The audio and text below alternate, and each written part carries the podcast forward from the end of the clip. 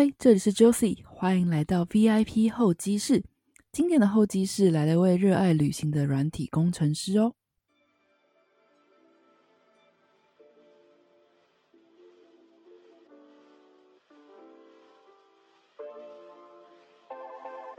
说到热爱旅行，你会不会觉得很笼统呢？那如果是喜欢到世界上较少被关注的地方，比如苏联国家、穆斯林世界与非洲大陆旅行的人呢？今天来宾 Jerome 一样在台湾土生土长，对认识世界的热情却散落在各地。同样有在经营自己 Podcast 节目《旅行热炒店》的他，着重声音的作品产出，也不忘搭配视觉地图的绘制。曾经不喜欢英文，现在却在美国生活超过十年。大学主修地理的他，现在的正职是位软体工程师。究竟 Jerome 有什么反骨颠覆人的故事？而这些描绘人生地图的选择与心境的变化，对他而言又有什么样的启发呢？准备好了吗？朝着旅行热潮店出发喽！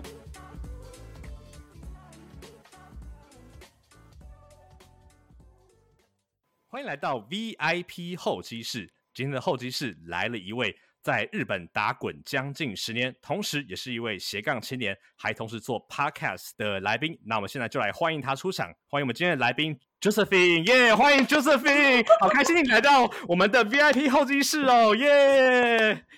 啊，VIP 候机室被占领了。嗨，我是 Josephine，Josephine。没有了，大家不要转台，今天一样是访谈。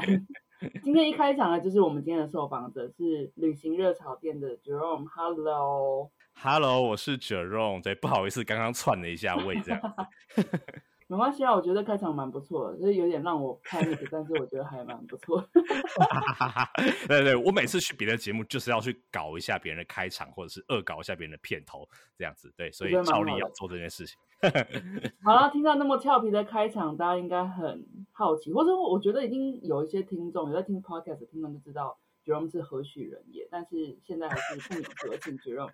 稍微介绍一下自己吧。好，大家好，我是 Jerome。那我现在自己做的节目呢，叫做旅行热炒店。那旅行热炒店呢，是一个以冷门国家的旅行经验为主轴，但是也融合各地的历史、地理、人文等等的一些小知识。那希望呢，带大家去这些地方旅游，去发现旅行有不同的可能性。那也通过这个机会呢，我们一起去了解世界上比较少被关注到的人事物。对，所以以上是我的节目。那要介绍一下我本人，就是现实生活中的呃我的人设吗？当然要啊！哎，这个东西是你有在你自己的节目上公开的吗？你自己的人设？有啊有啊！哦，当然当然当然当然。那刚刚讲了我节目上的部分嘛，那现在讲现实生活中的我。那现实生活中的我呢，住在美国东岸，就是你看美国地图的右上角的一个城市，叫做波士顿。那我在那边目前是担任一位软体工程师。那在美国大概已经呃，现在是第十一年。好，我我我前年在算我在美国年资，发现天哪，已经进入两位数了，觉得呃，竟然已经时间过得那么快。我是软体工程师，那但是呢，其实我的背景和软体工程师没有很大的关系。我本身在台北市里面呃长大，过去在求学的时候呢，因为对于历史地理比较有兴趣。所以呢，后来大学的时候就读了地理系。那很莫名其妙的呢，就是呃毕业之后，那随着呃出国留学，还有后来进入职场，莫名其妙我就变成一位软体工程师了。呃，我自己觉得还蛮神奇的这样子。对，所以对，那这个故事要留到等一下讲，所以这边就先不破梗。好的，其实刚刚一开始破题就有讲说，Jeremy 他自己也是一个 podcaster。那这个部分当然也会聊到，在讲这个故事之前呢。他也是讲到很多，我觉得大家都会很好奇的地方，包含就是为什么在美国。那一开始也说他是学地理的，但是为什么会变成软体工程师？现在我们就一个一个来破解好了。好的，好的。那第一个，其实我其实这些问题都是我自己很好奇的问题啦。呃，讲到你一开始一直都在生生长在台北嘛，那为什么会选择来到美国留学留留学这件事情？其实我大概我记得蛮清楚，我其实。一直到大学大概大一大二的时候，我还没有任何任何一点想要留学的念头。哎，那我自己在回顾的时候，因为我觉得当时，呃，就像我刚刚讲过，我那个时候主修是地理嘛，然后那个时候我非常讨厌两个科目，第一个科目叫做英文，因为我英文很烂，然后觉得永远都抓不到别人在讲什么。这是第一个。第二个就是任何跟电脑有关的，就是任何写程式相关的事情。所以我大概大一、大二的时候都还没有这个念头，因为我还蛮讨厌英文的。是那那个时候，对对对，而且我大学英文成绩很烂。那时候大学我们学校有规定。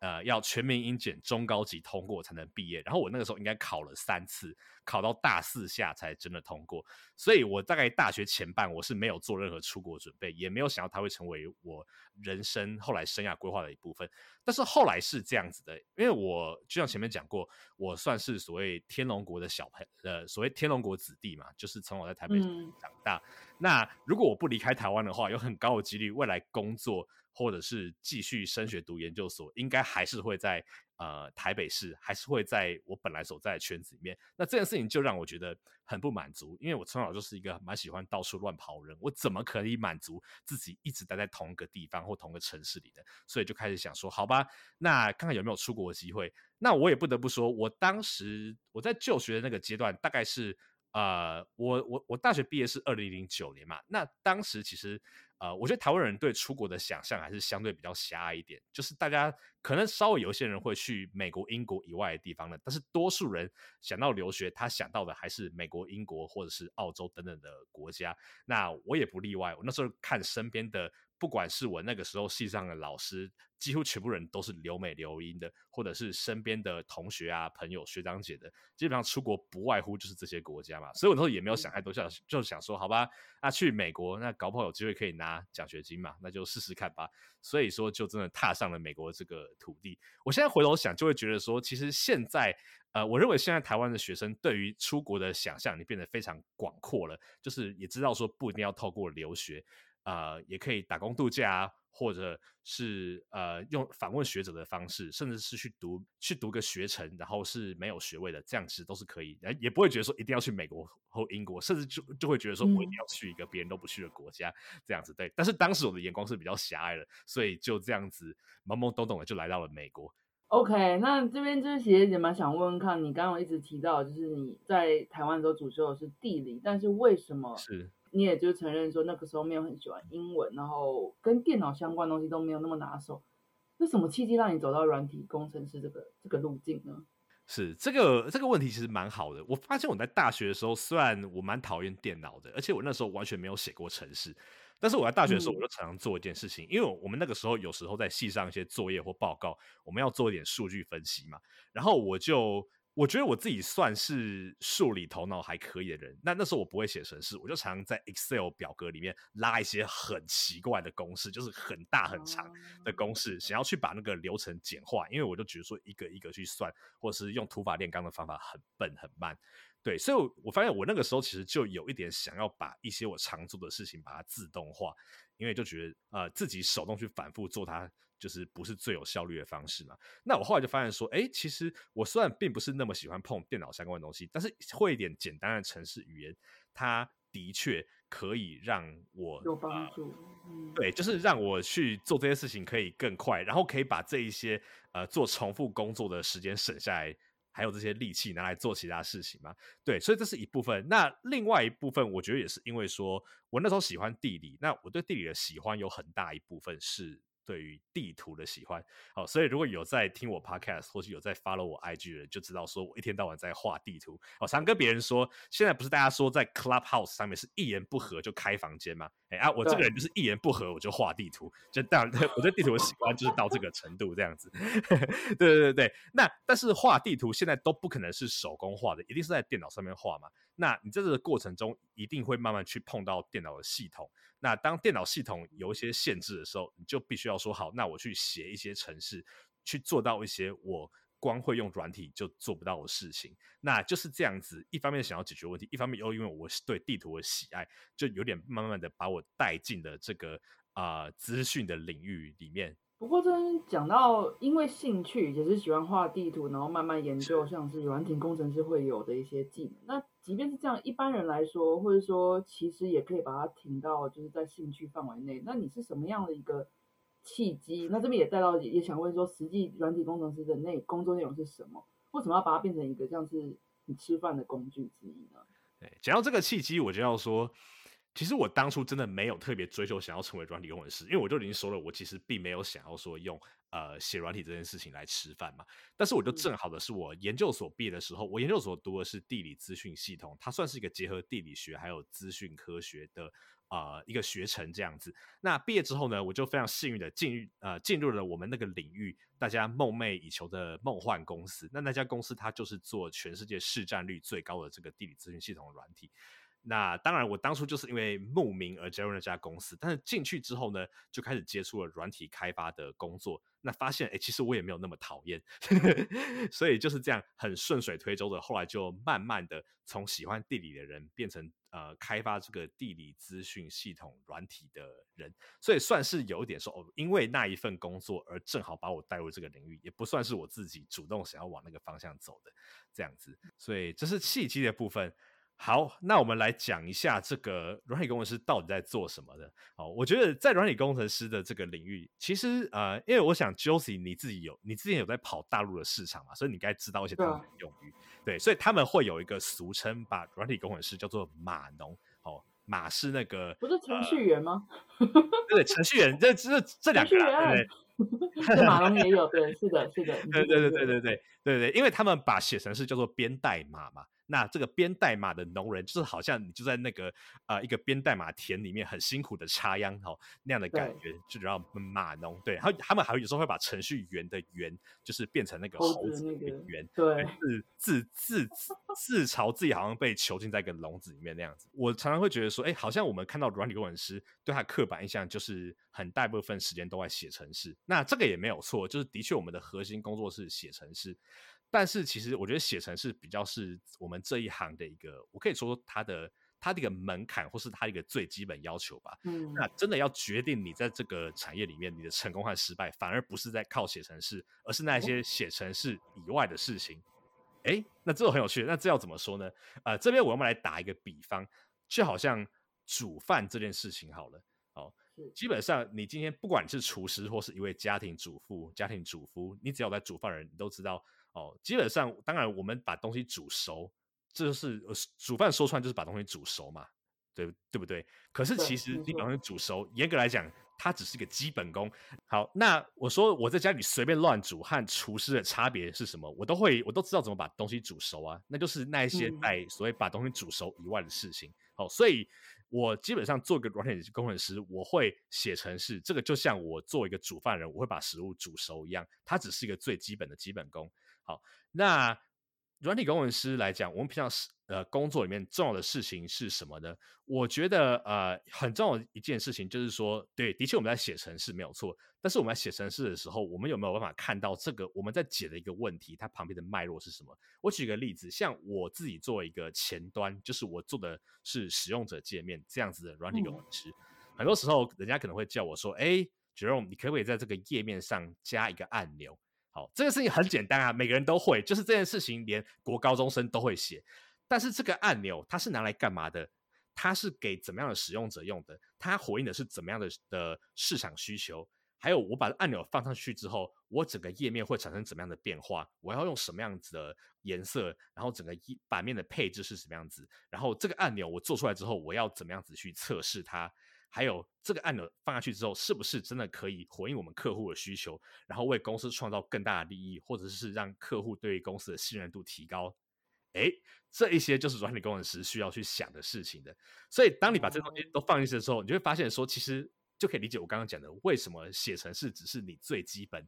的部分，就像一个呃厨师会把食物煮熟，那个只是最基本最基本的门槛而已。因为你要想的是这一些前前后后，你和不同人沟通，你要回应。呃，使用者的需求，同时你还要符合公司要追求的目标，然后同时呢，你还要在技术上是可行的，而且不会破坏掉公司本来已经有的系统。那去思考这一些事情，其实我觉得就是软体工程师他一个生活中每天都要去面对的事情。对，那这边我可以再回到刚呃这个煮饭的这个比喻，我觉得就好像是什么，就好像你在一个厨房里面煮饭。我不知道各位听众有有没有这样子的经验，因为我发现说你在你自己家里面煮饭就会比较容易，但是你去别人家里面煮饭，好像就会比较觉得绑手绑脚，或者觉得效率比较低。那这个差别在哪里？你都是把食物煮熟啊，对不对？你你说有吗？对，那这差别在哪里呢？就是因为你在家里，你知道你的食材放在什么地方，你知道你的调味料放在哪里，然后你知道你有哪些工具可以用，所以就很熟悉。那你在别人家，你不知道东西在哪里，甚至你还要问说：“哎，请问一下，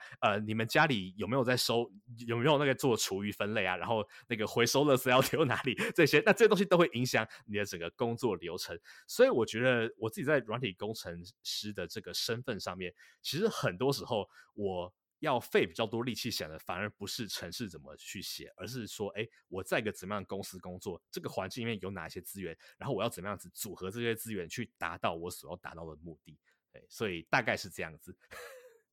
与其说你的工作是对吧？你是软体工程师，但是这样听下来，感觉比较像是一个动脑的这种策划策策略人员呢。这边能多跟大家聊聊什所谓的地理资讯系统这边，就是你过去的工作经验这边有没有什么比较有趣的一些跟工作相关的一些 episode 就故事什么之类的？跟工作相关的，其实我觉得比较有趣的一件事情，是因为大家知道我呃配合我的 podcast 我会画地图嘛，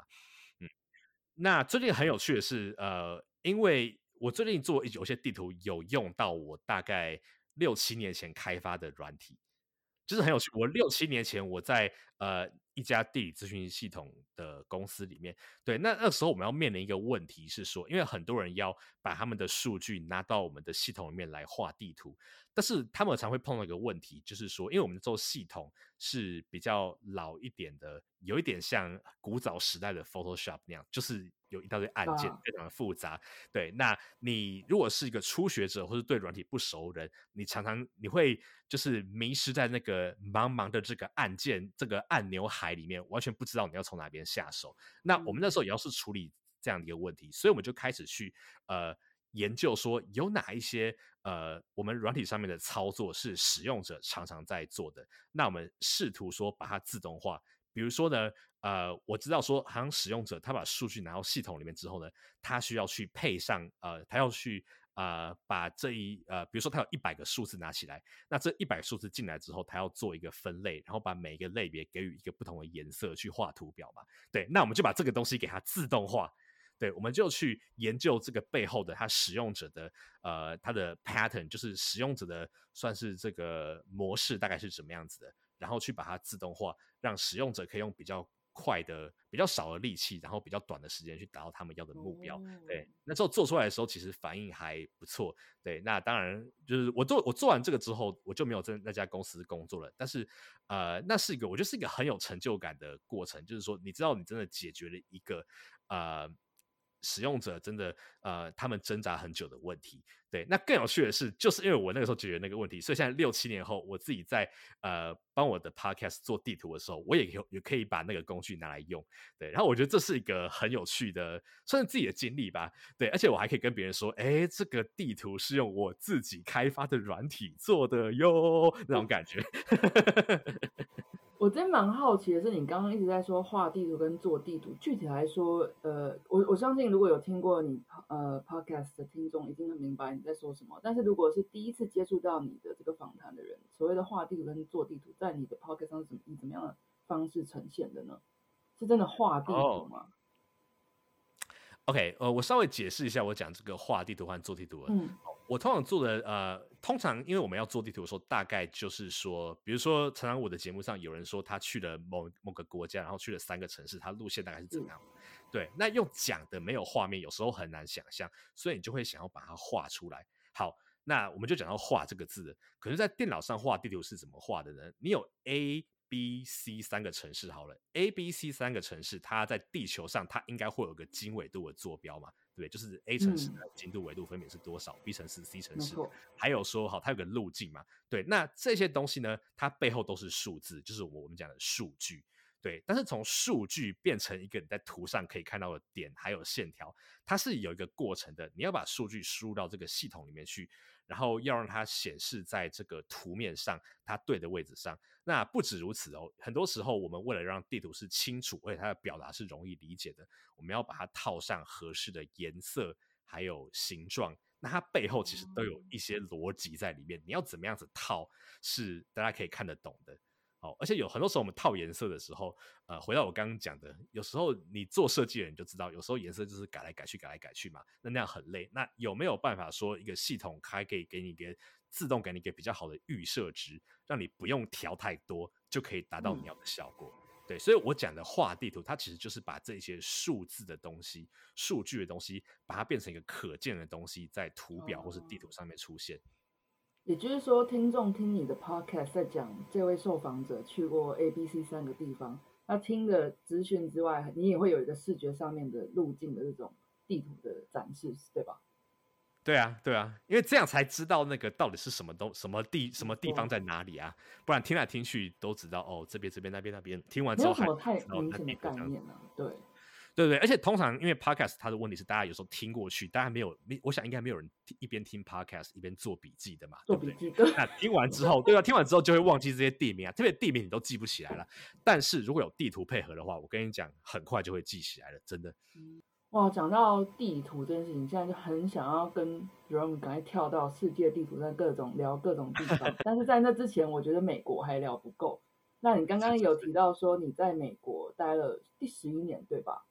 是第第十一年，对第十一年，对，那我们就总计大概算十年左右。这十年，我相信你一定有很多很多的想法跟感受吧。那我看之前有看过你有很会做地图，所以地图跟你的路径图那之类的。那有看过你把这在美国的十点五年划分为三个时期。那你为什么会这样划分呢？那这那借由这三个大时期来跟大家聊聊一下这十年在美国的一些经验跟感受。好的，好的。其实这个三个时期，我也是最近因为满十年，然后开始回顾的时候，我才想到这个。因为我觉得在过程中，常就时间就过着过着，你也不会呃，可能不会那么明显的意识到说哦有这个变化。哎，那我来讲一下我在美国的这个，先把呃我我先讲一下这三期，分别我分别把这三个时期取了一个名称。好，然后接下来我们再进入这三个时期来讲一下那个时期我大概是在一个怎么样的状态中。好，第一个时期呢叫做。勇往直前无惧期，他大概是在我刚来美国的三年，那个时候在读硕士，还有硕士刚毕业的时候，哎，就是在个勇往直前、无所畏惧的状态。这是第一期。第二个时期叫做彷徨迷惘撞墙期，大概是后来的呃，大概第四年到第七年之间。那这个时候就是生活已经慢慢稳定下来了，但是开始觉得哎很迷惘，不知道要往哪个方向走。这是第二个时期。那第三个时期呢，就是从那之后一直到现在，这叫做追寻自我放飞期，就是开始觉得啊没差，就是去追寻自己要的东西。好，那我们回去，我那我们把这三个时期来大概讲一下哈。我觉得第一个时期，他有时候在最让人怀念的就是说，你刚到个国家的时候，人生地不熟，语言也不太通的那个时候，哇，那时候呃，当然会碰到很多撞墙的事情，然后会碰到很多文化事情的挑战，但那个时候往往是让你最回味再三的，就是那种青涩，然后。又有一点，就是有点辛苦，但是又让人回味再三的。比如说，呃，曾经为了呃省钱呐，好，比如说呃，像在美国的话，就是因为鸡腿肉比鸡胸肉便宜，然后每次去超市就只敢买鸡腿肉，不敢买鸡胸肉。所以这种就是穷学生会做的事情，在那个时候就会有很多这样子的记忆，这样子。对，那但是我觉得那个时候就在一个状态中，是因为你一入学就是想着说，哦，我要赶快适应美国的生活，然后要赶快找外面实习的工作。嘛，然后毕业之后又想着说，我要赶快找外面的工作，呃，要赶快拿到找到工作，拿到签证留下来。所以那个时候我又觉得说，我们不只是我自己，大部分的留学生，我们都在一个过关打怪的过程中，就是第一关是要入学，第二关是找到实习，第三关是找到工作，第四关是呃拿到工作签证，等等等等，就一关关打下去。然后这个过程中，其实你是没有什么，应该说你一方面你走得很快，你没有什么间隔，就是你没有什么那个转换期。另外一个是。因为你在这过程中，你就不会想太多，因为你身边人都是这样子做的，好，所以就不会像有些人会说，哦，我毕业之后要先来一个 gap year，没有，因为你毕业之后你不赶快找到工作的话，你就要离开美国了，所以对留学生来讲，根本就不会去想什么 gap year，也不会去想什么我要先休息一点什么，好，你就只能这样子一路过关斩将下去，所以我就把它叫做一个勇往直前无惧期，对，就是因为那时候你就是要一路在过关打怪，你不会想太多其他的事情，就是呃。好像就是在玩生存游戏，我要在这个国家生存下来，这是第一个时期。那我觉得第二个时期叫做彷徨迷惘撞墙期。那你也可以说是因为那个时候工作开始稳定下来了，然后工作签证也有了，你开始不会那么担心说，呃，要被赶出这个国家了，所以就开始比较有时间去想其他事情。这你开始享受，你就会发现说，哎，好像我在职场里面一直做一直做，就是开始做反复做同样的事情。然后可能要过很久一段时间才有一个所谓升迁的机会，然后同时你会看到说哇，身边有一些人啊，可能他已经开始升职啦，或是同时间来美国的人，可能有些人已经开始拿到他的博士学位了，好，或者是说他开始结婚生小孩等等的。那当你看到别人都在前进，但是自己好像呃有点在原地踏步的时候，哎，就会进入一个比较彷徨迷惘的时期，开始觉得说，哎，我是不是一定要去做一些什么？我这样对吗？我会不会就是这样一直下去，然后一直到我退休老死，就在这个状态中呢，就开始彷徨？对，那我觉得我那个时候有其实有嗯追求一个蛮有趣的目标，是我那个时候一度有想要回去学校读 PhD，因为我就觉得说拿一个博士学位可能就可以让我就是说至少让我有一个东西可以去证明自己嘛。对不对？因为我在职场做，可能就是慢慢的升，慢慢的呃前进。但是如果我有一个 PhD 的话，可能就进入学界。那当初进入学界也算是我本来出国时的一个梦想之一，所以就有一点是想要呃去完成它这样子。所以那个时候就是怎么讲，就好像想要去追寻一些什么，但是也不知道其实自己到底要的是什么，那就去对，算是一个比较迷惘的这个时期啊。这是第二期。我们说它是彷徨迷惘撞墙期，好，那这是第二个时期。那所以后来是怎么样？第二期突破进入第三期呢？呃，这就要来讲一下我二零一七年年初做的一件事情。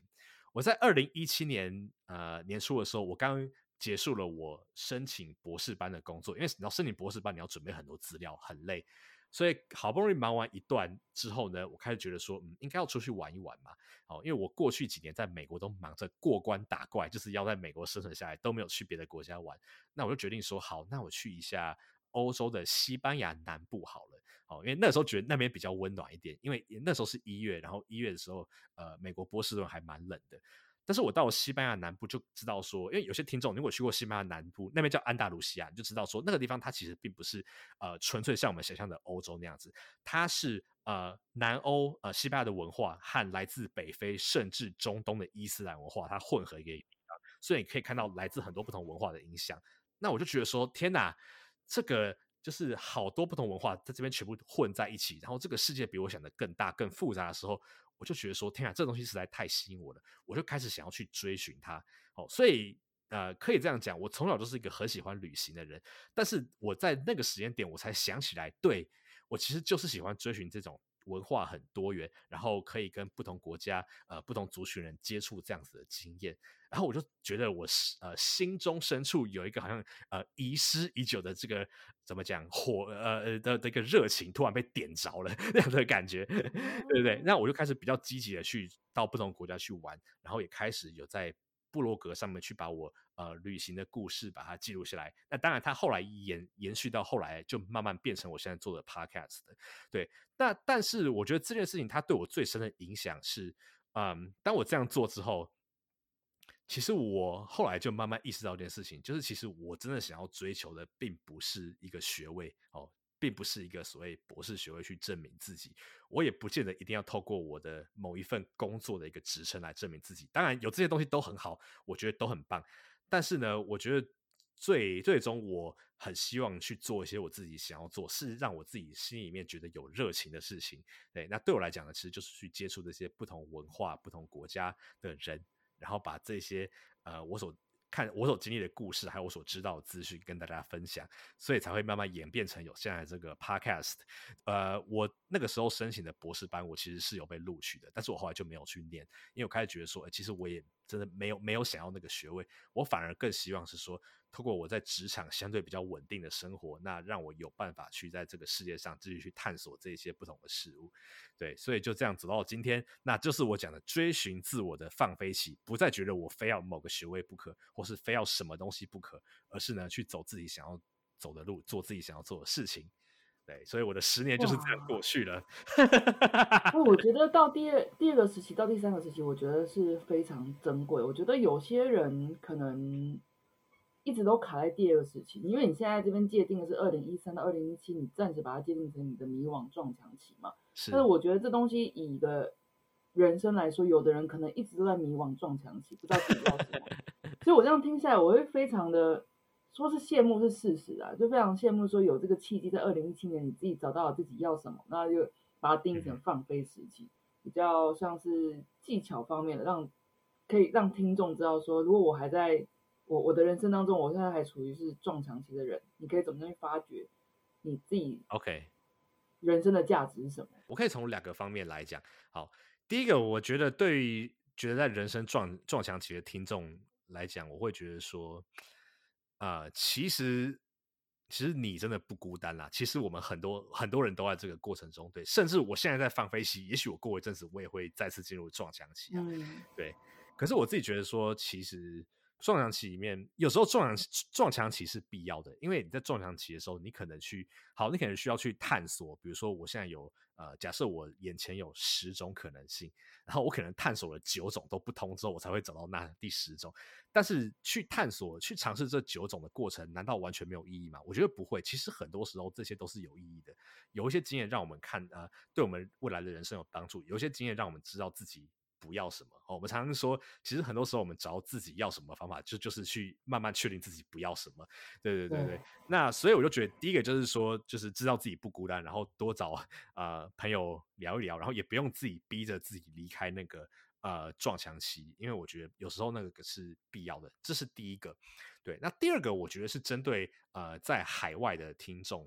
我想要特别讲的，就是说，因为我们很多时候，就像我讲的，我们在那个过关打怪的过程中，读完书要找到工作，找到工作要有签证，然后拿到签证之后也有永久居留权等等的，然后常常这个过程中常常把我们搞得很焦虑，因为就觉得说，哈，我的比如说我的日本梦或者是美国梦，假设这个环节出错了，我就失败了，我人生就毁了。就在过程中，你常常很心惊胆跳。对，那我自己回头看我的决议就是说，不要把它当成你人生的全部，你的人生并不会因为这个梦里面有任何一个环节出错就毁了。当然也也不会因为你某个某某个点做得特别好，就一辈子飞黄腾达，也不会。但是重点就是在于说，其实你的人生并不是只有工作，并不是只有你的某某国家的梦。哦，你有你的兴趣，有你的朋友，有你的家人。当你在某一块觉得非常撞墙的时候，不妨就利用这个机会多去顾那一些呃过去你可能并不是那么重视的，比如说你的一些没有联络的朋友，你的一些家人，或者是一些你很久没有做的一些兴趣。对，那等到其他部分突破了之后，你再调整你自己的重心。对，就是知道说你人人生有不同的部分。或者就干脆暂时离开那个环境。哦，也是可以啊，对啊，就是出去走走。到处去旅行啊，在疫情之前不是到处旅行吗？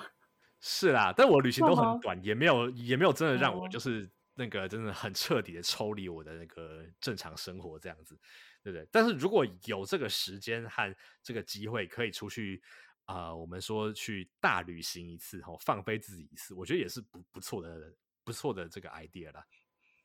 好吧，既然你说你在海外旅行期间都没有那么长，那我们现在就来讲长的。在讲海外旅行之前，其实我对于你这十年间在美国住过的地方都蛮好奇的，因为不好意思，我还没有去过美国，所以你讲的那些地方 我当然知道那是哪里，但是就是想要借由这个访谈这这个 section 让大家知道说，哎，你住过那些地方，那其实到底是个怎么样的一个你实际住过的人的一个感受，这样。是是是，好，好，好，好，好，对，这个先来讲一下我住过的地方。其实说多不多，呃，说多不多，说少不少了。那大概基本上我住最长的地方，一个就是在这个波士顿的都会，呃，波士顿的嗯都会区，也是我刚刚讲的，在美国地图的右上角，新英格兰这个东北部的最主要的城市就是波士顿。哦，那我在这边住的时间是最长，前前后后加起来大概有七八年的时间。那另外哦大概有两年半的时间是在加州的洛杉矶附近的郊区的一个小城市，那边大概是两年半的时间。那除此之外呢，还有在呃，我刚刚讲波士顿是在美国东北，这个东北的更东北的地方，还有一个呃州人口比较少的州叫做缅因州。那我在那个嗯小镇因为实习的关系，大概住了三个月的时间。嗯，对所以这是我在美国住过的地方。好，嗯好，那首先我要讲一个很重要的概念，就是美国它是一个均值性，我们说一致性非常高的国家。好，什么意思呢？我先举一举举几个例子来讲。比如说你在美国，我想各位应该可以想象，你不管去哪一个城市，你其实去。你会去消费的地方可能都很像，比如说你要去的大卖场都是那几家，你去的超市，好，可能超市名称不一样，但是超市背后的集团都是 那一家。也就是说呢，我今天不管在波士顿，不管在加州哈，我去消费的很多地方都是一样的。那就算是不一样的超市名，可能背后的集团都是呃同一个集团，这是第一个。然后第二个就是说，嗯。美国它各地的语言，它的英文是有一点点差异，但是它的差异非常非常小。好，我举个例子来讲好了。好，比如说，呃，我们常常讲 Apple，苹果是 Apple 嘛，对不对？那那个我们知道那个 A 就是我们以前英文课讲的蝴蝶音，是那个 A 啊 A 啊那个东西。好，那这个 A 啊在不同地方它会有点呃很小的差别。比如说你在中西部的话，它的那个。啊，就不会出来，所以它会听起来就有点像 Apple，就是我们不是当地人，我们听起来会像 Apple，对对。可是他们当地人不是那样理解的，只是说我们听起来会有那样子的感觉。那你就会发现说，哎，其实美国各地腔调的差别有，但是都是相对比较小的差别。哈，比起说，比如说，呃，就是你在日本嘛，你知道，比如说最知名的，呃，所谓呃东京腔标标准语和关系腔的差别是很大的，就是比如说那个句句尾都长得不一样啊，然后那个呃。呃，我说那个音调都，然后对，然后而且而且而且还音调都是相反的，这个那这个在美国是没有的，就是不会到那个程度。好，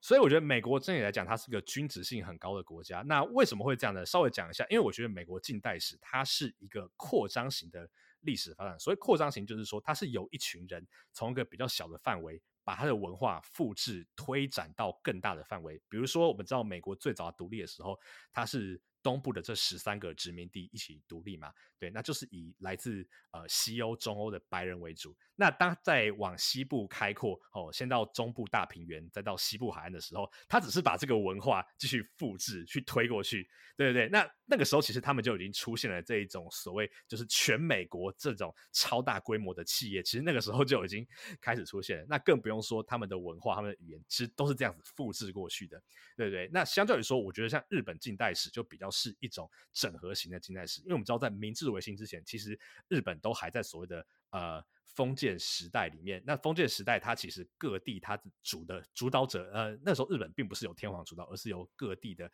呃，他呃所谓藩国的这些呃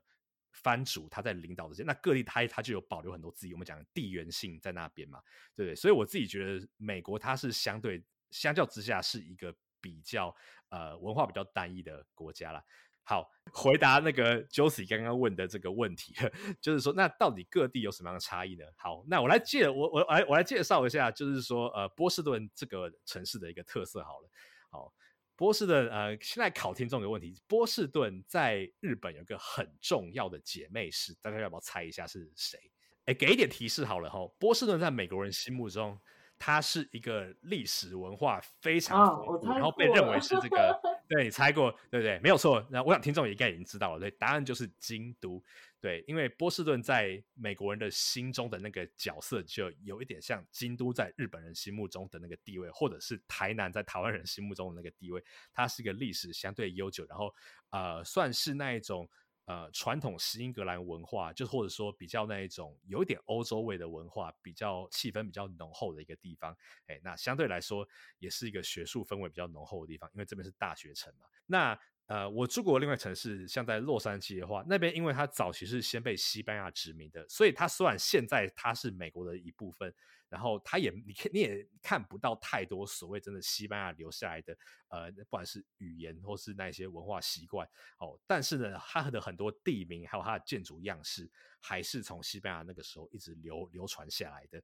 所以你在那边你可以感受到一种比较呃。算是有一点西班牙味，虽然说我还是要强调，其实西班牙的殖民的呃那时候文化并没有真的很很完整的被保存下来哦，但但是毕竟在加州嘛，天气好，而且呃得天独厚的自然环境，所以在那边的话就会觉得说，哎，户外活动相对比较多，然后大家相对来讲。我觉得整个氛围会比较，就是比较休休休闲导向会再强一点，然后大家就是周末可能都忙着要去海边，或者忙忙着要去户外践行那样子的感觉，对对。这是一个比较很简单的这个两个城市，我自己会描述它氛围上的差异，所以我觉得它比较是属于氛围上的差异。那真的要讲生活习惯和文化的话，我觉得差异其实没有那么大。哦，所以你们比较像都市型的生活形态，或是比较像是是是乡乡村型嘛？有有这种差异吧？因为美国特别也有大啊也有对吧？对我甚至有时候觉得美国的城乡差距可能比都市和都市之间的差距还要大。对，那差别就在于说，你如果是住在比较郊区、比较乡下的地方的话，因为你的生活圈是以开车为主，然后你也有比较高的几率是住在郊区的，呃，你有前院后院的大房子里面，所以你的生活会比较相对来讲比较单纯，就是我们讲两点一线嘛，就是住家和工作之间，然后可能很多时间你就在照顾你家的前面的草皮呀、哦，就是在割前面的草皮，或者在修剪后院的树啊，然后在修那个家里坏掉的水管什么的。哎，那像我们这种住在城市里面，然后租房子的人呢，我们生活就比较不是那样子。我们可能下班之后呢，啊、还去参加个活动啊，看个电影，听个音乐会。好，我现在讲的都是在疫情之前，然后在疫情中这些东西通通都没有，对对对对对不用想。对对疫情。之前的话，我们生活常常就是我们常常不会下班马上就回家，会出去做很多有的没的。对，那这个整个生活形态就会比较不一样。对，所以其实 Josie 讲刚刚讲的没有错，就是你住在什么样子的地方啊、城乡差距也会是一个影响你生活一个很重要的因素。因为我自己也是住在东京嘛，东京其实可以把它想象成住在台北市是没有什么太大的问题，你根根本就也不需要会开车或者是需要买车什么的，所以就是其实蛮向往那种在电影里面常看到美国的生活，就是每一家大房子都有停车，哦。一一两辆车，去哪里都要开车，那可能去买啊。就是日常用品什么都是买一个一一周粉啊 什么之类的，这种感觉就是真的只存在对于我这没有去过美国人来说，或是没有有这种住在比较呃需要以车为生活中心的这种生活的我来说，非常的就是只存留在电影看电影的真的吗？对啊，其实你可以搬到东京的郊区啊，东京郊区其实就有机会过过这种生活了。对啊对啊，但是还是些许可能跟美国那种不太一样，可能对对对，当然当然还是差很多啦。没有，我我刚刚想的是，你要不要像月薪娇妻里面的那个 Mikuli 嗯一样，就是搬到他老老家，在那个千叶的那个广广山没有啦，我我我是我我我我我我我随便乱讲懂我懂我懂。对啊，那刚刚讲到说，呃，讲了种种在美国居住过很多地方的不太一样。那相信，那刚刚也一直环绕的一个主题就是说，Jerome 非常喜欢的喜欢地理，那也很会热爱旅行。那现在我们终于要讲到海外了。耶，第一个开宗明义，我自己个人的一个好奇点呢、就是喜欢地理，或者说呃你的主修是地理这件事情跟旅行有没有一个比较高的关联性？当然，我觉得一定没有绝对，但是关联性会比较高。有有超高的关联性，因为我就是因为从小很喜欢乱跑，才决定要念地理的。对对对，其实我觉得，因为我毕竟主修地理是大学的事情，可是其实我从小嗯就很爱到处乱跑。我举个例子啦，然后像我在台北长大嘛，呃，大部分时候是在台北长大。对，那以前台北的时候，我休闲时间我都在干嘛呢？我基本上我都喜欢骑着脚踏车，那沿着我家附近的河滨公园，比如说从台北市的大概公馆那边嘛，那小学的时候可能就稍微骑那边，那国中的时候就开始慢慢骑到，比如说呃中永和啊，然后比如嗯说呃中正区啊，还有社子岛啊、淡水啊、基隆河啊，就这样越骑越越来越远。对对对对对对对，然后可能到大学的时候就开始骑什么阳明山啊、北宜公路啊，或骑到新竹去这种事情。对，就是我从小就很习惯，就是有空我就会到处去乱跑，因为对我来讲都是生活的一部分嘛。对对对，所以我觉得他后来就是这个东西被无限扩大之后，就变成像我后来去旅行，然后旅行到比如说什么中亚、西非等等的地方去了这样子。不过哦，不过我觉得这边可以特别再强调一个，就是说，我觉得我旅行是有一个倾向的。呃，就是我喜欢去找一些我觉得一些有一些我可能过去不太熟悉的文化历史的地方，所以我为什么很喜欢去东欧，去前苏联国家，或是我那时候去西非，就是因为这些东西我们以前读历史地理课本都相对比较不熟悉。对，那这个东西其实也是可以追溯到我小时候，就是我很喜欢去看那些不像台北的地方，可能就像你刚刚讲的，会有一点好像说有一点点出国的感觉。所以比如说有些听众可能知道，像在台北市，你到呃，比如说在呃捷运古亭站附近啊，它有一些比较老的社区，就是在台北市还没有变成城市的时候，它就已经在那边老社区，你可以看到平房，可以看到老人家在榕树下面聊天，或者是说你可以骑脚踏车到呃台北一零一附近庄敬路，它靠近那个。吴兴街那边，那边有很大一块靠着山的老社区，那那边你完全不会觉得那是台北，你会觉得哦，它就是台湾的某个乡下，呃，都是平房，然后有许多呃铁皮屋，然后人家会居民会坐在门口聊天的那样子的老社区。那我很喜欢体验那种就是文化转换，然后去发现我所不知道的人事物的感觉。对，所以我真的是从小都很喜欢看那些东西，然后也许就是那个惯性演变到现在，就成为我现在这种旅行的方式。嗯，讲到文化的转换，你也会去找一些比较普罗大众首先会选到的国家去体验看看吗？还是你就是真的 focus 在这种很冷门，讲都讲人家可能哎很少数人会听过的地方呢？哎，这个问题问的非常好。好，通常我会给优先次序，就是说我如果比较长的时间，我一定会用来去比较少人去的国家。那但是我我是怎么去拜访那些比较热门的国家呢？就是用顺路的方式。比如说呢，像我去过，我其实有几次，我两次去过非洲，我我说我去过非洲两次，那两次。都是经过那个巴黎那边转机嘛，对不对？那当然，你巴黎就可以转机的时间拉久一点啊，然后就可以出去走一走，再回来这样子。所以我就是利用这个机会去了呃欧洲几个比较主要、比较观光客会会去的城市，像是巴黎呀、呃伦敦啊、哥本哈根，大概都是用这个。方式去的，哎，所以我也会去热门的地方，但是呢，我也喜欢在热门的地方找一些比较呃冷门的一些食物，对，比如说像巴黎，哎，这个我在我我节目没有讲过，巴黎它其实有很多来自于东南亚，我们说越南、柬埔寨、辽国的移民，因为那边本来是越法国殖民地嘛，那他们就把很多很好吃的东南亚料理，还有一些属于东南亚的文化。他们带到巴黎去，那那东西其实是很精彩的。那些东西甚至可能，我觉得有时候对我来讲，可能比去看巴黎的景点还要更有趣一点。所以我也会去看那些东西。对，所以我旅行的方式大概就是这样子。这边有都好奇了，好奇你对东京的想法。东京可能也是一个欢迎你转机的地方，但是对于你有没有你有没有就是特别在去哪一个目的地之前，在东京短暂停留过，然后有这样一个。你怎么发掘东京的这样一个想法？我蛮好奇。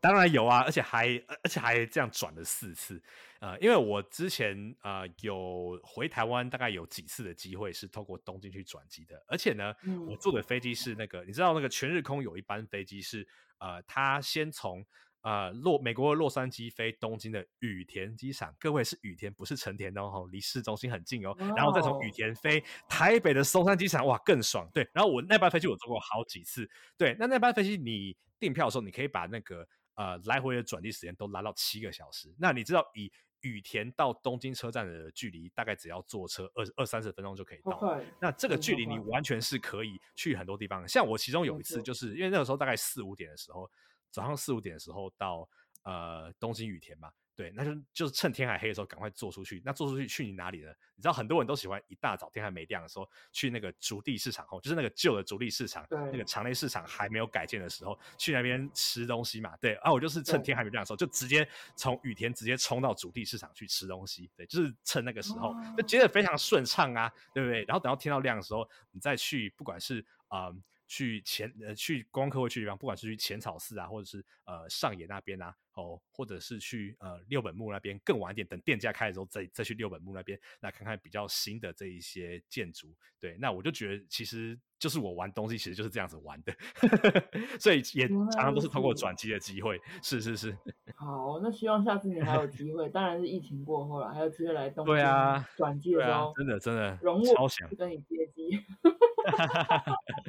那这边其实我其实有别的好奇了。我们一直刚刚在讲巴黎或是东京，那回到刚刚你的核心，就是说你比较喜欢去冷门的国家。你有没有什么地方去过，会觉得是让大家眼睛觉得一亮？但哎，我真的没听过，或者你自己觉得说印象非常深刻那种，你特别喜欢的比较偏冷门的地区或国家呢？有啊，我自己在回想我过去几年旅游的时候，我发现有个很奇怪的规律。仿佛是中邪一样。就是我过去 连续好几年，每年五月都会去前苏联国家。好，我们讲苏联，就是过去以前所谓呃呃苏维埃社会主义联邦这个很大的范围。那它后来苏联解体之后，在中亚、东欧还有整个西伯利亚那边留下来大概十五个国家。然后我发现说，我过去几年每年五月都会去这些地方玩，就是很奇怪，但是也是因为我可能真的对前苏联国家真的很有兴趣。好，那就很多人问我说，前苏联国家到底特别在哪里？我觉得它特别的点，第一个点是因为我没有生长在所谓的共产国家过嘛，因为台湾和美国都是呃共产国家的相反的那一面，就是反对共产的国家，对对对对对，所以就对于那种共产留下来的文化，特别是他们喜欢在市中心盖一些巨大的纪念碑啊，然后把地铁挖得很深啊，当那个呃反共东用，或者喜欢对。放很多标语，对领导人歌功颂德 这样子的这一些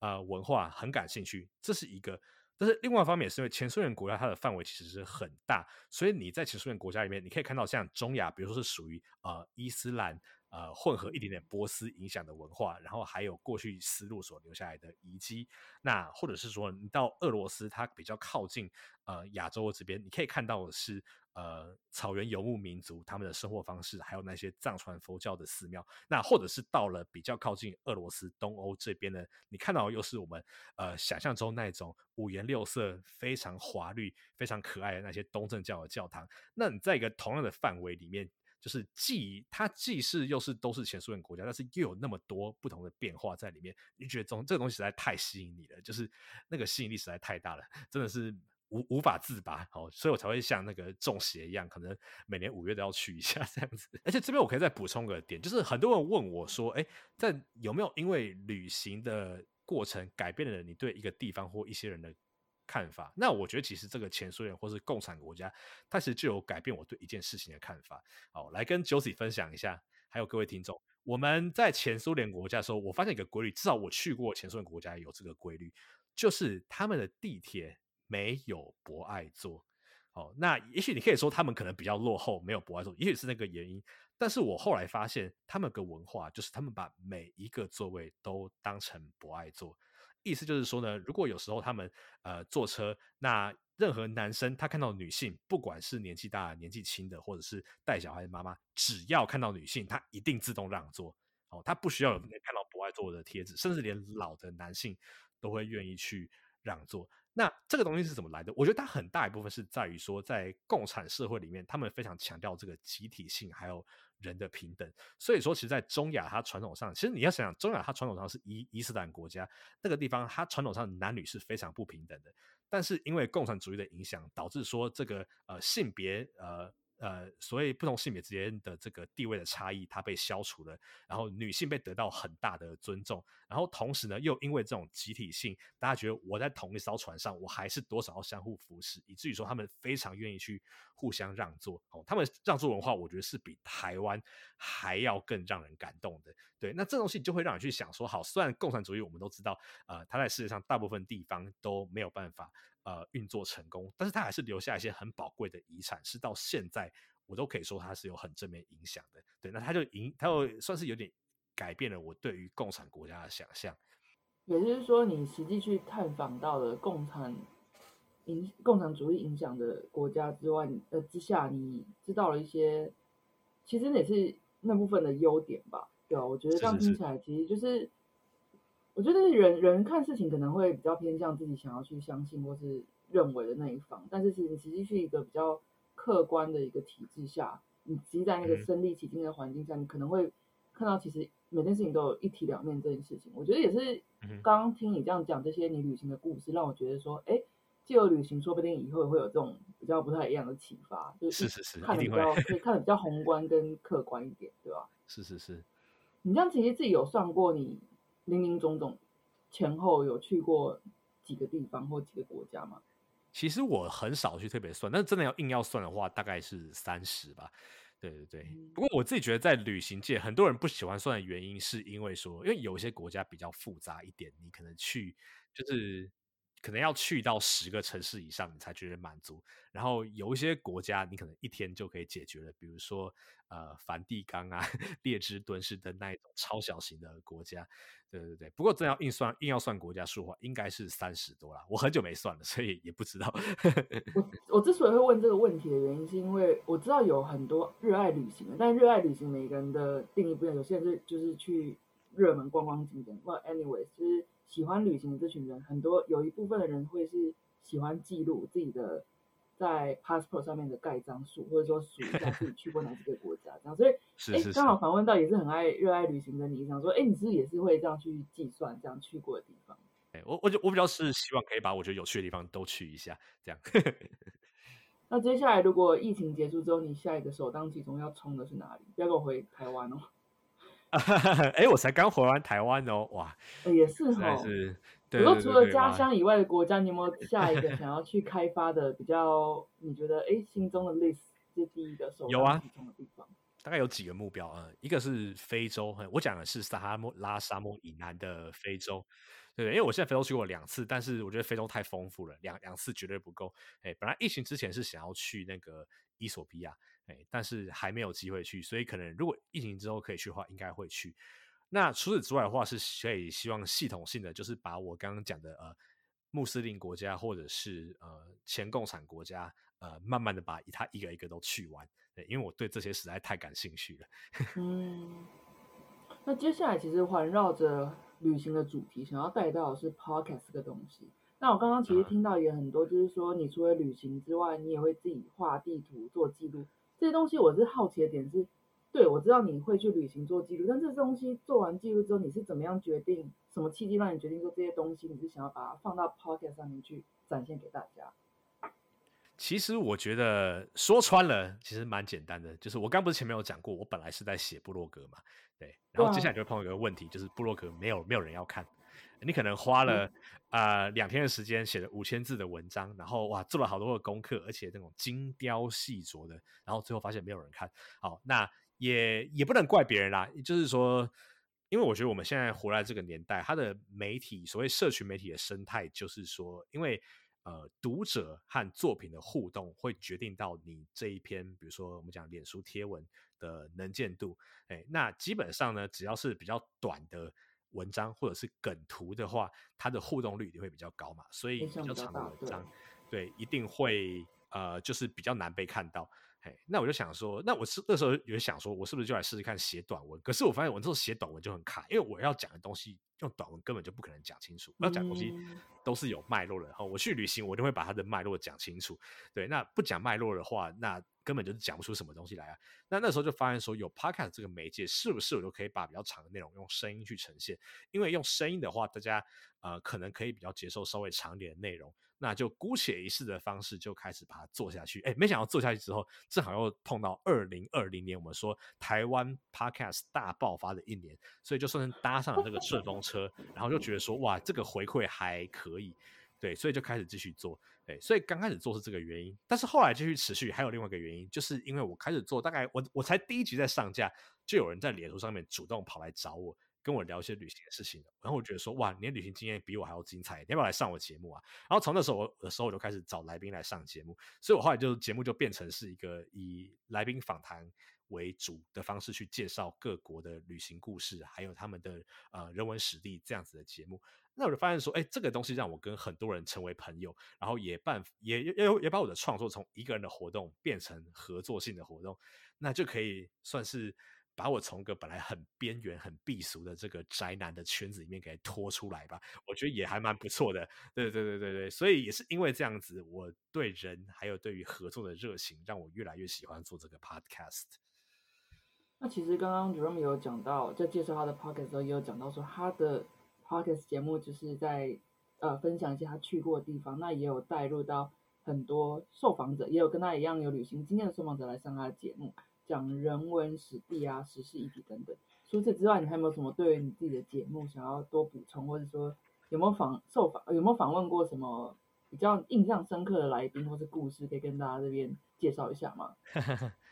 好，先讲比较有趣的集数啊。其实我觉得每一集都很有趣啦。对，好来推一下比较最近的好了。哦，那最近我在做一个系列，是算是我把它叫做中亚和内亚的系列。那中亚我们都知道是在前苏联，它在亚洲中间的五个国家嘛。那内亚就是比中亚再扩大一点点的这个范围。那这个我觉得在做这几节的时候，我觉得很有趣的是说，哎，很多人他可能本来是因为觉得哇这边建筑好漂亮，我就要去，或者说哎这边有好多的呃。像我访问一一位来宾，他是因为很喜欢赏鸟，那他有些想要看的鸟种只有在中亚才有，所以他就跑到中亚去，对对对。但是他就因为很执着这个，他去，然后才发现说，哇，原来不只是鸟，因为有他和人是有互动，他和环境是有互动的，那就去拉到说，哎。就是说，哎，这边人是怎么样生活的？他和鸟是怎么样互动的？那这边的人他怎么样从环境中获得他要的资源？那你就发现说，你从一个本来很小的目标，但是因为你去了，被扩展到你对这个国家、对这个族群、对这个环境的认识，那让你越来越容易去想象说，哦，原来这个地方是这样子的。那为什么游牧？民族的生活形态是那样子的哦，因为他们被这些条件限制住，你懂吗？就是从一个本来一个小小的契机去旅行，到他对于一个环境有个很完整的认识。那我觉得这个，我觉得这一些故事都很棒，而且真的是很开人的眼界。那我觉得我最近的集数，不管是我现在从我的 EP 四十开始之后，大概连续四五集会是中亚的集数，我觉得。很推荐，然后也让我印象很深刻之外，那像比较前面的集数的话，像我之前有两集是做呃挪威，还有一些极地海岛嘛。那那位来宾也是一样，他本来就是很单纯的，我觉得啊挪威好好棒，我好想去看看。但他去了之后才知道说，哦，原来极地的环境其实是那样子的，哦，其实和我们想象的完全不一样，它是有高污染的工业存在的，然后他们也有那边在面对的一些挑战。对，那我觉得这种透过亲自去了之后，然后对当地的情况。呃，实际的情况，还有那那还有还有这些事情的脉络有更深了解，就是我最想要推荐的集数。对，所以我老实说，我觉得每一集我都很推荐啊。但是要我 highlight 比较最近的几集的话，我就觉得是呃北欧系列还有中亚系列，请大家一定要去听。那之后有没有想要做一些我自己的发想啊？就啊热门景点的不热门的点。哦，有啊，其实我我之前有做两集，呃，纽约的，就是第十七集和第二十六集。对，我们去找那个纽约市里面有很多来自各国的移民，那他就把他来自于自己本国的文化，把它复制到纽约来。所以你如果要在一个城市里面，哦，用比如说七十二小时的时间就有环游世界的感觉的话，那纽约是你的不二选择。那要知道纽约要怎么去拜访这一些很有趣的地方呢？哎，就去听。旅行热炒店的第十七集，还有第二十六集，工商广告时间。工商广告时间。那接下来就要带到比较，就是关于你个人的，那可能跟你想要做 podcast 说持续做 podcast 这件事情也是有相关。那想要问的是说，在于你个人在生日呃，在美国生活，或者说在 podcast 上面，你常接下来有什么样想要挑战的事情，或是企划的事情吗？好，先来讲 Podcast 想要挑战的事情。好，Podcast 其实今年的目标很很很单纯，就是我因为我们旅行热潮店是一个不以商业或流量为导向的，所以呃，我也不会去呃接业配和广告，然后也不会去特别追求说呃希望有产生更多的商机。那我只希望是说，我们看从我刚刚介绍，各位就可以体会到说，其实我碰蛮多世界各地的议题，不管是。呃，难民移民的议题，或者是环境的议题，那甚至在这个过程中，我也发现说，哎，其实 Podcast 它也可以在教育的领域上，在国际关系甚至是外交的领域上，还有永续发展的领域上，它是可以做一些事情的。所以我的目标是希望说，我还是以 Podcast 为主轴，但是这些 Podcast 它产生出来的，比如说周边的文章，或是我画那些地图，还有我的合作者，我们能不能有更多的一些合作？比如说呢，呃。假设有些环境议题是呃可以让更多人知道的，我们能不能透过 Podcast 和其他比如说 YouTuber 或者是文字媒体的合作，我们去让这些议题推出去，让更多人可以知道呢？那或者是说，像我刚刚讲的 Podcast，我们产生那么多资讯，其实在教育界也是可以用的。那能不能和一些有在做教育的机构、有在做训练的机构呢？他们合作，把这些知识让它不只是声音，让它也可以被文字化，甚至成为出版品呢？这是一个在。努力的目标，长期来讲，当然就是希望说，以我们提供的资讯为核心，去延伸出不同的服务。对，那或许可以对啊这个社会，然后对于世界各地不同人带来更多正面的影响。对，这是在 Podcast 的部分。好，那接下来讲我个人的部分的话啊，各位应该听我讲了很多次的，我真的对于世界各地不同的文化、不同的国家非常有兴趣，所以呢。如果有这个机会，可以让我再到不同的国家去，最好是一个不讲中文也不讲英文的国家，然后在那边工作一段时间，然后去习惯那边的生活，去了解那边的文化，去在那边交点朋友的话，那我会非常的开心的。对，所以希望疫情赶快结束，让我有机会可以去尝试这这呃尝试做这些事情。日本欢迎你，日本啊，日本赶快解封啊，让外外国人去工作啊。我其实有一个私心啦，就是如果。觉得我们他有机会来日本工作的话，因为日本，我觉得以工作或生活来讲，可能某些地方会给你蛮大的冲击。你实际来之后，过一段时间问问看你的感受。哎，对啊，搞不好就可以做那个日本系列，就是呃，得得得个节目。可是这些感受可能是你有既定的想法，然后来了之后，你觉得哎，其实不是这样。那有可能是来之后说，哎。那样呢？这种感觉，所以其实 个人私心会觉得，嗯，就看看以后怎么发展，觉得蛮有趣的，对啊。哇，好啊，那那个 Josie 要不要来一下美国？啊，美国，真的很怕很大的国家哎。我我目前住过最大的国家就是日本。OK OK，所以比日本还要大的国家会有点怕。真的哦，可是就像我刚刚讲的，美国的文化其实蛮单一的，对比起日本来讲。哦，对，我喜欢历史悠久的国家。对对对，没有啊，但是美国也有很多来自不同国家的移民带来的文化，所以它有它的多元性。只是并不是说像日本，比如说大和民族里面就很多多元。呃，美国的话比较是说有不同的民民族这样子。好，交换一下，明天写辞职信。没有。对啊，有机会真的想去美国啊，然后住住一下，短住一下也是有这个想法。但一切都是现在，你看每个人讲讲事情都会有个前提嘛，就是疫情要先过去，世界恢复正常。是的，好的。那接下来每个来宾都想要问的，我都想，要都想要问的问题：你人生的快乐秘诀跟关键是什么？嘿嘿嘿嘿，这个我准备很久了，因为从我第一次听 Josie 的候机室，我就想说啊，万一有一天我可以来上，有这个荣幸可以登上 Josie 的候机室，成为 VIP 候机室的来宾的话，哈哈难得有机会可以让我来阿谀谄媚一下。好，但是呢，啊，来讲一下快乐的秘诀。其实对我来讲，我觉得现在我们活在这个年代，很多时候我们都是说追寻自我，呃。追寻自己的梦想，可是我自己的想法比较是反过来的。我觉得反而去找到是你在现阶段一个使命感，然后去完成它。那这个使命可能，比如说像我现阶段就是透过 podcast 的方式去产生这一些关于不同国家、不同文化的内容，去跟别人分享，让一些被忽略的人事物可以被注意到。那这是我的使命感。那我觉得这个使命感，它其实就是一个。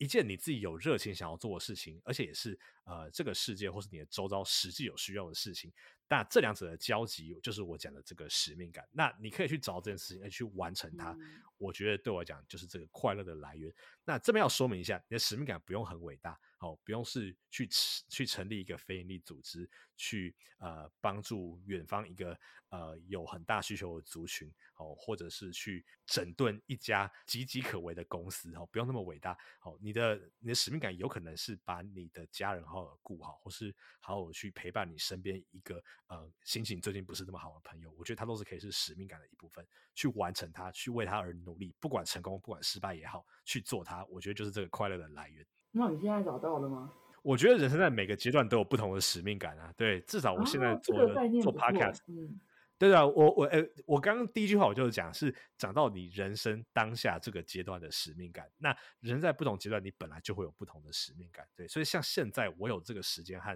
啊资源去做 podcast，那我就呃尽情的去做它。那未来我可能有不同的方向要去努力，那就是未来再说吧。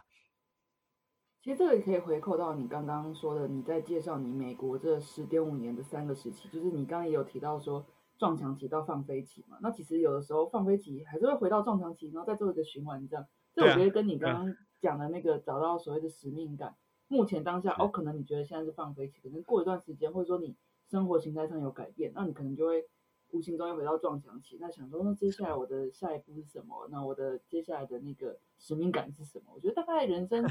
这样一个循环吧，对吧？嗯哼，大家听到这样子觉得我们很精彩，绝伦一定相信还是意犹未尽。我相信一个访谈节目的时间再拉怎么长，效果都会有限。那我觉得这边其实也是我一直很想要去推广，就是任何听众借由这个受访节目，知道你如果喜欢这个受访者的话，我是希望留下一些比较可以 connect the dots 的一些面包屑嘛。所以这边是想要问说，觉得有什么方式可以让听众想要多了解你？好，对，Podcast 是一个嘛，那就是搜寻旅行热炒店，不管在各大的 Podcast 平台上面，或者是在 Google 上面直接搜寻旅行热炒店，最上面跳出来的就会是呃我本人的网站，还有我 Podcast 的内容。对，那除了此之外呢，在脸书还有 IG 上面，那你也可以直接搜寻旅行热炒店，那就可以找到除了节目的预告之外呢，还有我刚刚讲这一些，尽量把它做的精美一点的这个图表，还有。地图，那欢迎大家来追踪、按赞。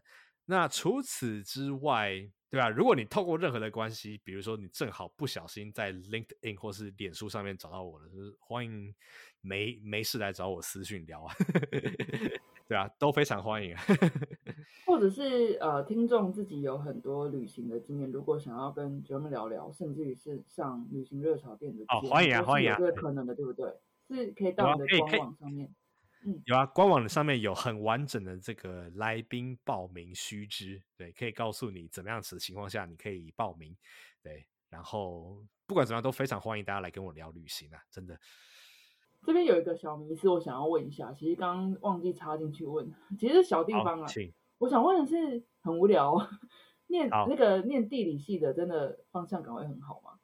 我觉得平均来讲都还不错。但是我自己觉得要牵扯到一个问题，就是说，嗯，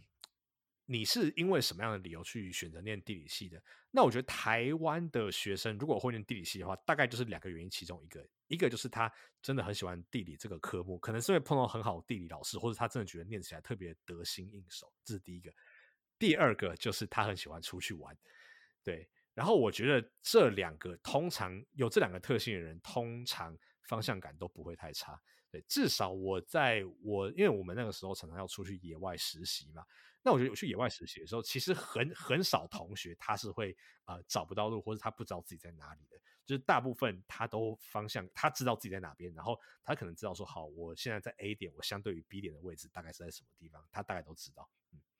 对。那感觉也会遇到一些历史系的人，一样相同的起点，就是因为喜欢旅行，然后念。念历史，然后因为念了历史更了解之后，我要去当地看看这个历史曾经发生过的地方，这样吧？哎，其实会，其实很很多人旅行就是为了去看，其实很多人旅行就是去看历史的，真的是。嗯，哇，真的是这个访谈下来，感觉虽然说还是坐在位置上，但是感觉跟着九荣到了很多地方。哦，真的吗？舍不得结束。我也好棒的来宾哦，是不是要再找来一次？我这边乱讲，再找一次，一定一定会啊，一定会啊！我觉得有机会还是想要再就是对对欢迎欢迎欢迎。我觉得因为每个阶段，就像你刚刚说，每个阶段可能一样的受访者，可能每个阶段访问的内容，呃，当下的心情或者想法都会不太一样。是是是，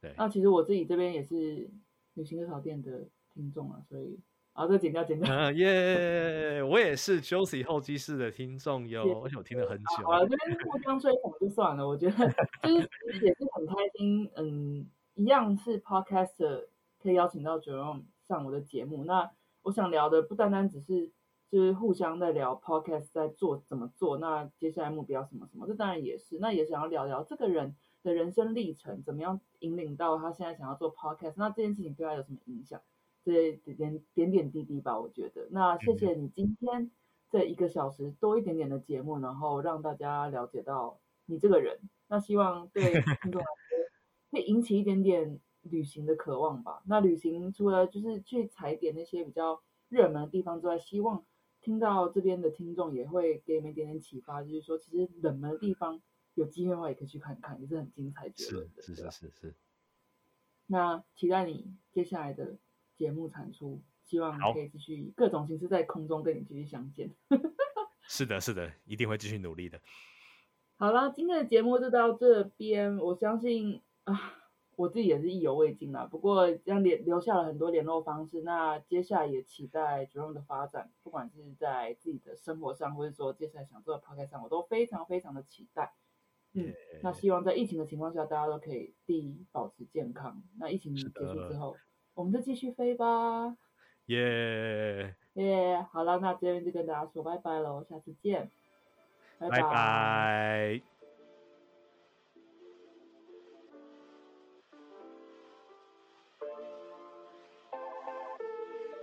这一集的访谈你还喜欢吗？很喜欢访谈里 Jerome 分享他美国生活十年的三个时期，其中对于 Jerome 所说到的撞墙期特别有感触。他提到，如果正处于撞墙期，希望大家知道这不是个案，你不是孤独的，因为有的时候撞墙期是必要的，在撞墙期里才会有启发、探索的可能。而提到 Jerome 人生快乐的秘诀，他说找到当下的使命感去达成，就会很快乐。而这使命感不需要是很远大的任务，可以是一件你很有热情的事情，或是这世界周遭需要你的事情。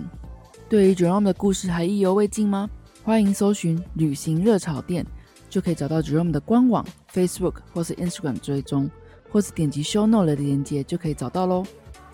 而关于我这个频道，我的 Instagram 账号是 Hi 点 Miss Josie，H I 点 M I S S J O S I E。或是搜寻 Josie 的候机室就可以找到。有任何意见的，欢迎写信到我的信箱，一样是 Hi 点 Miss Josie 小老鼠 Gmail.com。如果你喜欢这一集的内容，希望你可以在你收听的平台订阅、评分以及留言，告诉我你喜欢的地方或是我需要改进的地方。最后，谢谢你听到这里，能用我的声音陪伴你是我的荣幸。那我们下次再见喽。